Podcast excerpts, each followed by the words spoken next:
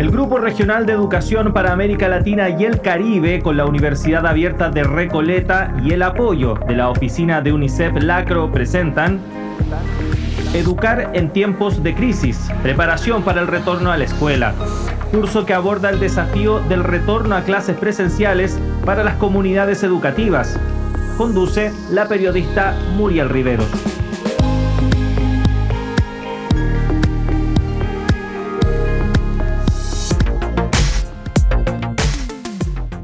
Bienvenidas y bienvenidos al penúltimo capítulo de la versión radial del curso Educar en tiempos de crisis, preparación para el retorno a la escuela. Damos inicio al capítulo número 24 titulado La corresponsabilidad en el aprendizaje, como parte de la quinta unidad la vuelta al aprendizaje parte 2, viendo los aspectos relevantes a enfrentar en este retorno a la escuela y la gestión del aprendizaje en tiempos de emergencia. Recordemos que este curso radial está enfocado en compartir estrategias, recomendaciones y saberes para la reapertura y retorno seguro a las aulas frente a la pandemia de COVID-19 un curso del cual podrán certificarse si aprueban una evaluación al final de nuestra ruta de aprendizaje. Para mayor información pueden ingresar a www.uar.cl, página de la Universidad Abierta de Recoleta. Y ahora les invitamos a repasar lo que vimos y escuchamos en la clase anterior. En la lección anterior revisamos la nueva escuela, Comenzamos entregando algunos datos y contexto general respecto de la acción de los países de América Latina y el Caribe durante el año 2020 respecto de la presencialidad y la no presencialidad de las escuelas. Retomamos la conversación con Alejandro Henao sobre la importancia de la flexibilidad en la malla curricular frente a las diferencias que se encontrarán en el aula con el retorno a la escuela, para luego reflexionar sobre las oportunidades que se presentan frente a la escuela post pandemia. En esa misma línea reflexiona Amanda Moraes, quien valora y propone pensar con flexibilidad, actuando sobre la base del contexto de los territorios y sus posibilidades. Así también hace un llamado a involucrar a las y los estudiantes en los planes futuros y en la construcción de la nueva escuela. Iniciamos esta lección leyendo un fragmento del texto Las respuestas educativas nacionales frente a la COVID-19 para introducir el tema de este episodio. Este fragmento lleva por título ¿Cómo respondieron los países a la suspensión de clases presenciales? y busca ejemplificar la flexibilidad que cada país tuvo para enfrentar esta anómala situación donde todo el mundo se paralizó por la pandemia. Por supuesto que cada una de estas respuestas implicaron que toda la comunidad educativa, incluidos por supuesto las y los estudiantes, sean corresponsables de sus propios procesos educativos. Estas respuestas se centraron en la implementación de mecanismos alternativos para sostener el vínculo entre estudiantes y docentes, utilizando de manera combinada diferentes estrategias y plataformas para responder a los desafíos específicos de cada contexto.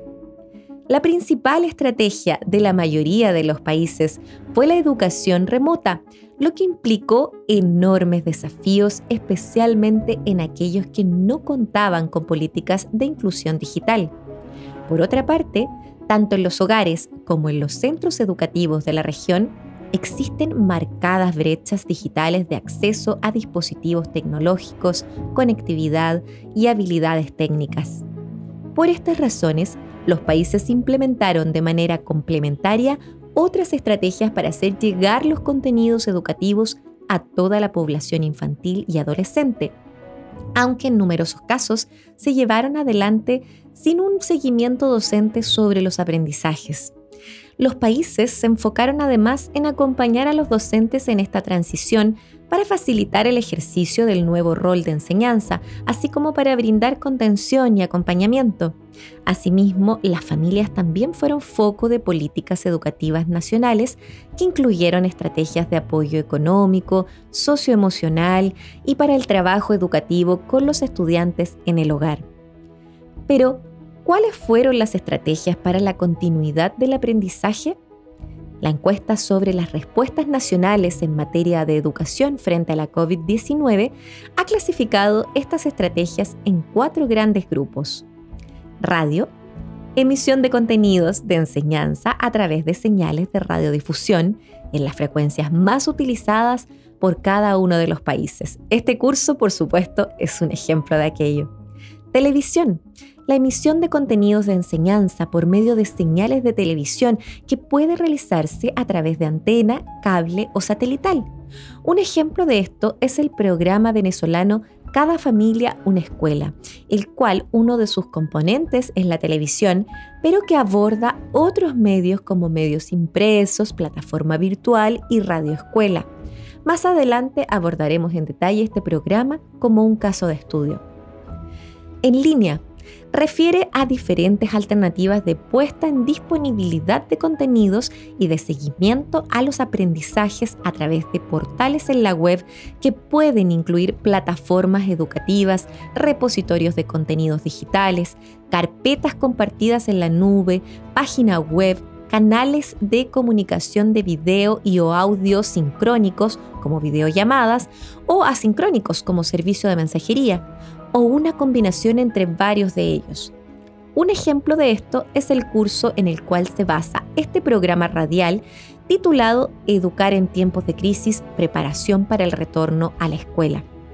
Papel, difusión de contenidos de enseñanza teniendo como soporte el papel que se viabilizan mediante la entrega de cuadernillos o fascículos impresos. Este medio es muy útil en áreas rurales, como el caso de la profesora ecuatoriana Carmen Valencia Madrigal.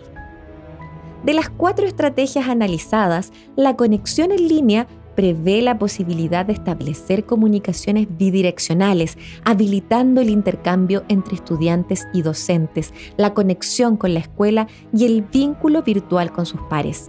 En los otros tres casos, al tratarse de vías de comunicación unidireccional, no habilitan per se el seguimiento de los aprendizajes, para lo cual deben implementarse estrategias complementarias. Según la encuesta sobre las respuestas nacionales en materia de educación frente a la COVID-19, las estrategias de la mayoría de los países se centraron en el desarrollo de contenidos en línea y en el reparto de cuadernillos. En segundo lugar, se optó por el uso de la televisión y en poco más de la mitad de los países fueron difundidos contenidos educativos por radio.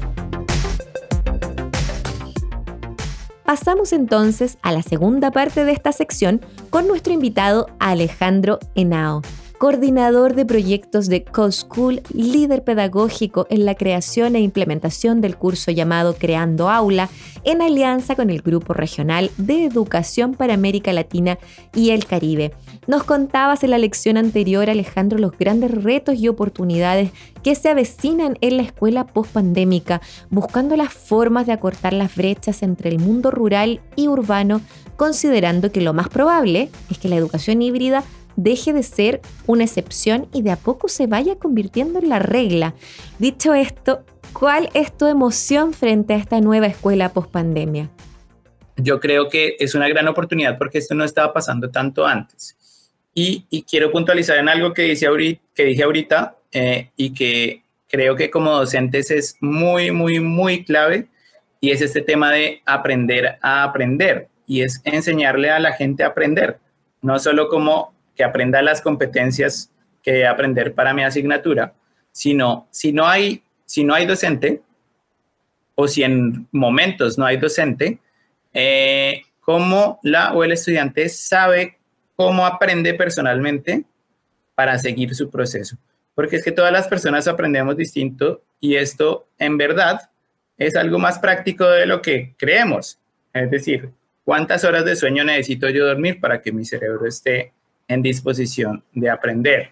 ¿Qué rutinas debo hacer por la mañana para empezar a aprender? ¿Qué formato es más fácil para, para mí? Si ver videos, escuchar audios, leer, eh, hacer actividades, ¿no? Hay gente que aprende más haciendo. Eh, y normalmente em, no nos preguntamos tanto eso, ¿no? De hecho, hace poquito salió en esta plataforma Coursera un nuevo curso sobre aprender a aprender, gratuito, muy recomendado también para, para eso, ¿no? Como para que empecemos a desarrollar esa autonomía en nuestras y nuestros estudiantes, porque no sabemos hasta qué punto sí podremos estar con ellas y ellos. No, eh, es muy incierto. Así es, Alejandro. Mira, yo recuerdo un concepto del que se habla, el aula invertida, ¿no? El aula invertida es el aula mixta, la cual trabaja entre la casa y la escuela. Aprovechemos los espacios de la escuela para trabajar esas eh, competencias fundamentales que se nos hace más difícil trabajar en remoto. Demos esa autonomía y ese protagonismo a los estudiantes para construir aprendizajes y hacer cosas muy interesantes desde sus casas en actividades significativas. Tú lo decías con ese enfoque basado en tareas. Frente a todo lo dicho hasta ahora a lo largo de la quinta unidad, ¿cuáles son esas orientaciones o ese consejo final que pudieras dar a todos los maestros y maestras de la región que nos están escuchando?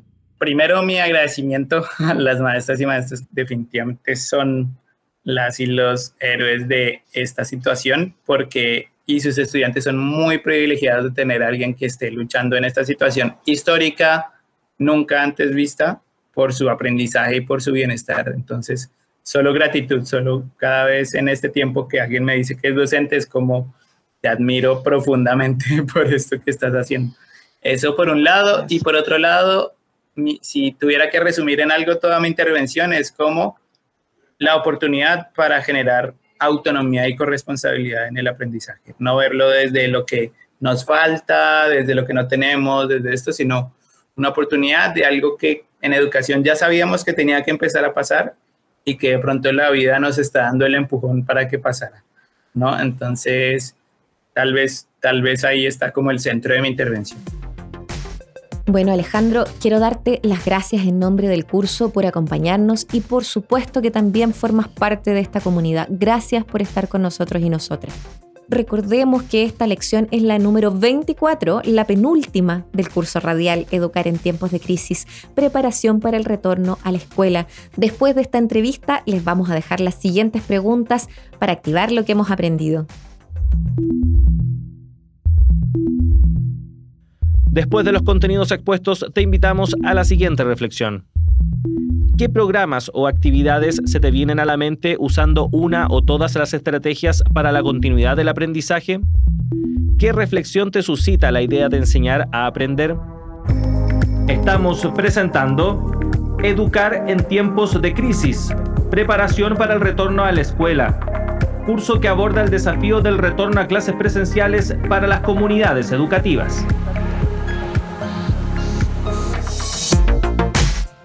Iniciamos este segundo y último bloque de contenidos de la lección titulada La corresponsabilidad en el aprendizaje de nuestro curso radial Educar en tiempos de crisis, preparación para el retorno a la escuela. Comenzaremos con una breve descripción de qué se trata el programa Cada familia, una escuela proveniente de Venezuela. Este programa tiene cuatro plataformas principales para la continuidad del aprendizaje. La cartilla pedagógica impresa, el canal educativo la plataforma virtual y una radio escuela. Veamos en detalle cada una a continuación. Primero, la cartilla pedagógica impresa. Para asegurar la continuidad educativa a quienes no tienen acceso a Internet o electricidad, se distribuye la cartilla pedagógica a nivel de hogar. La cartilla incluye actividades de educación y aprendizaje para todos los niveles y modalidades. El canal educativo. Número 2 para asegurar la continuidad educativa a quienes tengan acceso a televisión, cada familia, una escuela ofrece la programación educativa en Vive TV. El canal educativo tiene una franja horario que provee actividades de educación y aprendizaje culturales y de edu-entretenimiento a todos los grupos de edad, así como información clave relativa a la crisis. 3. Plataforma virtual para asegurar la continuidad educativa a quienes tengan acceso a tecnología y conectividad, se dispone la programación completa en esta plataforma virtual actualizada semanalmente. La plataforma tiene una interfaz digital que provee de las actividades por nivel, recursos abiertos de educación y aprendizaje, biblioteca digital y aplicaciones optimizadas de aprendizaje. Y la cuarta es Radio Escuela Para asegurar la continuidad educativa a quienes tengan acceso a radio, se ha proporcionado la programación educativa por medio de radios locales. Las radios escuela entregan una parrilla diaria que provee actividades de educación y aprendizaje culturales y de educomunicación a todos los grupos de edad, así como información clave relativa a la crisis. Este programa, Cada familia, una escuela, se complementa con el programa de alimentación escolar, ya que es clave continuar con los servicios de bienestar para las y los estudiantes. La comunidad organizada en pos de la corresponsabilidad ha sido clave para el desarrollo de este programa y así mantener la distribución de alimentos con las medidas de protección y prevención necesarias. Un ejemplo de aquello son las cocineras de la patria, que demuestran esta alianza articulada entre familia, escuela y comunidad que ha permitido llegar a casi 5,8 millones de estudiantes con alimentación durante el cierre preventivo de escuelas. Estamos presentando Educar en tiempos de crisis, preparación para el retorno a la escuela, curso que aborda el desafío del retorno a clases presenciales para las comunidades educativas. Seguiremos esta lección leyendo un nuevo fragmento del texto Las respuestas educativas nacionales frente a la COVID-19, orientado al seguimiento a los aprendizajes, fuertemente vinculado a la corresponsabilidad que se busca fomentar en estos tiempos. El seguimiento al proceso de aprendizaje y el acompañamiento de la trayectoria de los estudiantes constituyen un punto clave en el escenario de la pandemia. La suspensión de la presencialidad ha dificultado enormemente el desarrollo de las interacciones necesarias para apoyar a los estudiantes en su aprendizaje. Como se señaló, las estrategias de continuidad pedagógica de comunicación unidireccional necesitan de otras vías de diálogo e interacción para apoyar el trabajo de los estudiantes, Incluso las plataformas en línea requieren un conjunto amplio de condiciones para su concreción. Equipamiento, conectividad suficiente, conocimiento de las herramientas, espacios adecuados en el hogar, habilidad para desenvolverse en entornos virtuales y motivación suficiente. Por estas razones, los países también han proporcionado estrategias específicas para que las escuelas mantengan el contacto con los estudiantes y sus familias, de modo que sea posible la concreción de este seguimiento de los aprendizajes y el acompañamiento a las trayectorias en los diferentes entornos no presenciales. Según la encuesta sobre las respuestas nacionales en materia de educación frente a la COVID-19, entre mayo, junio, julio y octubre del 2020, WhatsApp y SMS, servicios de mensajería, fueron las herramientas más usadas para hacer este seguimiento con un 83%, mientras que las visitas a domicilio llegaron a estar en cuarto lugar de estrategias usadas con el 43%, lo que demuestra el gran sentido del deber de las y los docentes para actuar frente a esta pandemia. Pero cabe destacar que la encuesta revela que esta medida ha sido mucho más frecuente en los países que adoptaron estrategias de difusión de contenidos mediante radio y en menor medida en los que utilizaron canales televisivos. Las llamadas telefónicas y correos electrónicos han sido otros medios alternativos para que los docentes se contacten con los estudiantes o sus familias. El escenario de suspensión de las clases presenciales que ha dado pie al despliegue de estas vías alternativas para la continuidad pedagógica y el monitoreo a los estudiantes condicionó la posibilidad de realizar un seguimiento a los aprendizajes, particularmente cuando los medios de comunicación utilizados son unidireccionales. Considerando aquello, es muy probable que la mayoría de los países no se cuente con información suficiente para realizar un diagnóstico sobre el impacto de la pandemia en los aprendizajes de los niños, niñas y adolescentes de la región y que la principal fuente de información sea la evaluación hecha por los propios docentes, implementada de manera parcial y condicionada por el tipo de estrategia de continuidad utilizado por cada país. Esto último tiene particular importancia considerando lo abordado por María Isabel del Valle y Yanaira Irata en la unidad anterior y por supuesto lo dicho por Amanda Moraes y Alejandro Henao en esta unidad que está pronta a llegar a su fin. Pero antes de despedirnos, vamos a escuchar el caso de un director de escuela reflexionando sobre el presente y el futuro de la escuela post-pandemia. Saben, yo estudié en este liceo cuando mi papá era el director y por lo mismo era mucho más severo conmigo que con los demás. Como ya sabrán, no era grato para un niño ser molestado por su padre director a cada momento pidiéndome dar el ejemplo y por otro lado ser el blanco de las burlas de compañeros que creían falsamente que contaba con más regalías. Así era mi padre, y quizás por eso cuando llegué a mi adolescencia más mal me portaba. Pero como buen adolescente rebelde no lograba entender la lección que mi papá me quiso enseñar, y la verdad es que nunca la entendí, hasta el día que se murió mi viejito. Era muy íntegro el caballero. Llegó a dar su vida por este liceo. Literal, murió en su oficina una noche mientras revisaba unos documentos. Paro cardíaco fulminante.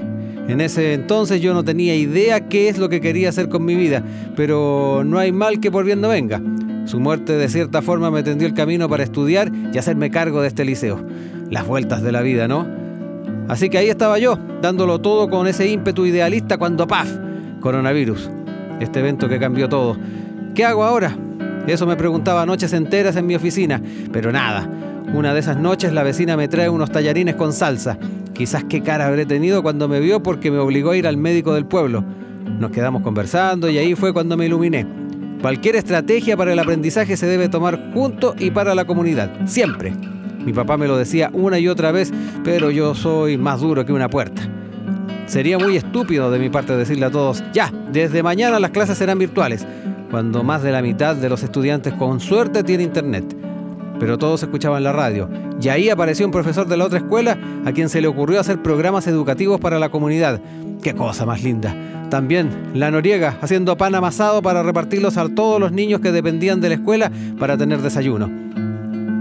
Yo no puedo ser menos y desde ese momento empecé a buscar nuestra mejor forma para volver a clases, porque la vuelta es inevitable y necesaria. Mientras voy articulando el retorno con padres, madres, profesores, personal del liceo y los mismos estudiantes, por supuesto, me voy preguntando si en un futuro serán necesarias las paredes que separan este liceo con el pueblo para educar a nuestros hijos e hijas. Tras cada jornada larga, y en este último tiempo abundan, me gusta subir al techo a respirar aire fresco. Este es mi lugar secreto. Prendo un cigarrito porque uno igual es medio diablo. Desde aquí los veo a todos, los negocios, los centros comunitarios, las parcelas, Nuestras paredes no alcanzan a acercar al pueblo, y así debe ser. Sería lindo, ¿no? Educar a nuestros hijos e hijas no solo en matemáticas, sino que también en la importancia de cuidar la tierra, en historia, pero también conocer la historia y sabiduría de nuestros pueblos ancestrales, conocer el pueblo en el que viven y las necesidades que todas y todos tenemos. Me imagino una educación donde aprenderemos haciendo el nuevo convivir. Eso decía mi papá, y la verdad es que me imagino lo mismo. A ver si todos, con su ayuda, lo hacemos realidad. Por mí, por ti y por todos nuestros compañeros.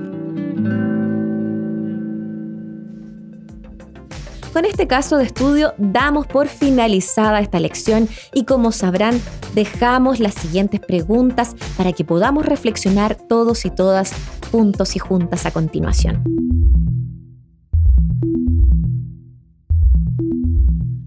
Después de los contenidos expuestos, te invitamos a la siguiente reflexión. ¿Qué actividades se te vienen a la mente que podrían ayudar a las y los docentes a realizar sus diagnósticos? ¿Qué herramienta tienes a disposición para apoyar a las escuelas en estos momentos de emergencia? ¿Por qué crees que se le da tanto énfasis a la corresponsabilidad en este retorno a la escuela? Estimadas y estimados estudiantes, llegamos al final de esta lección de nuestro curso Educar en tiempos de crisis, preparación para el retorno a la escuela, pero atención, que nos vamos a quedar escuchando un resumen de lo que hemos visto hoy. En la lección de hoy, la corresponsabilidad en el aprendizaje. Comenzamos la lección leyendo un fragmento del texto Las respuestas educativas nacionales frente al COVID-19, titulado ¿Cómo respondieron los países a la suspensión de clases presenciales? Tal cual dice su nombre, en este fragmento hablamos sobre cuáles fueron las principales estrategias para la continuidad educativa, las cuales fueron el papel, la radio, la televisión y la internet.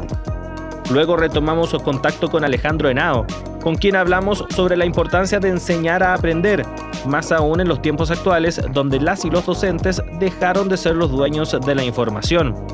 Luego, la segunda sección comienza analizando la experiencia en Venezuela llamado Cada familia una escuela, programa gubernamental que aborda las cuatro herramientas antes dichas y que se complementa con el programa de alimentación escolar, ya que es sustancial ir de la mano cuidando el bienestar de las y los estudiantes.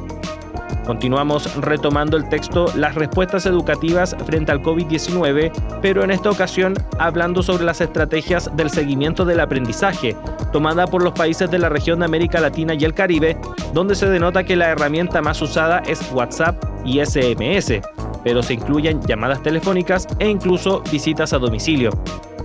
Finalizamos esta lección con el caso de estudio de un director de escuela titulado Imaginando el presente, donde somos parte de su reflexión frente al retorno inevitable y necesario de la escuela, pero también invitándonos a reflexionar sobre esa escuela post-pandemia basada en la corresponsabilidad y conectada con su entorno les invito a revisar los principales aspectos tratados en esta lección, como también, si lo desean, descargar esto y el resto de los episodios en la página www.uar.cl.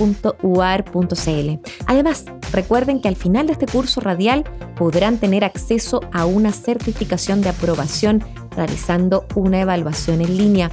Para despedirme, les dejo esta cita de Paulo Freire. Lucho por una educación que nos enseñe a pensar y no por una educación que nos enseñe a obedecer. El Grupo Regional de Educación para América Latina y el Caribe, con la Universidad Abierta de Recoleta y el apoyo de la oficina de UNICEF Lacro, presentaron Educar en tiempos de crisis, preparación para el retorno a la escuela. Curso que aborda el desafío del retorno a clases presenciales para las comunidades educativas. No faltes a nuestra próxima lección.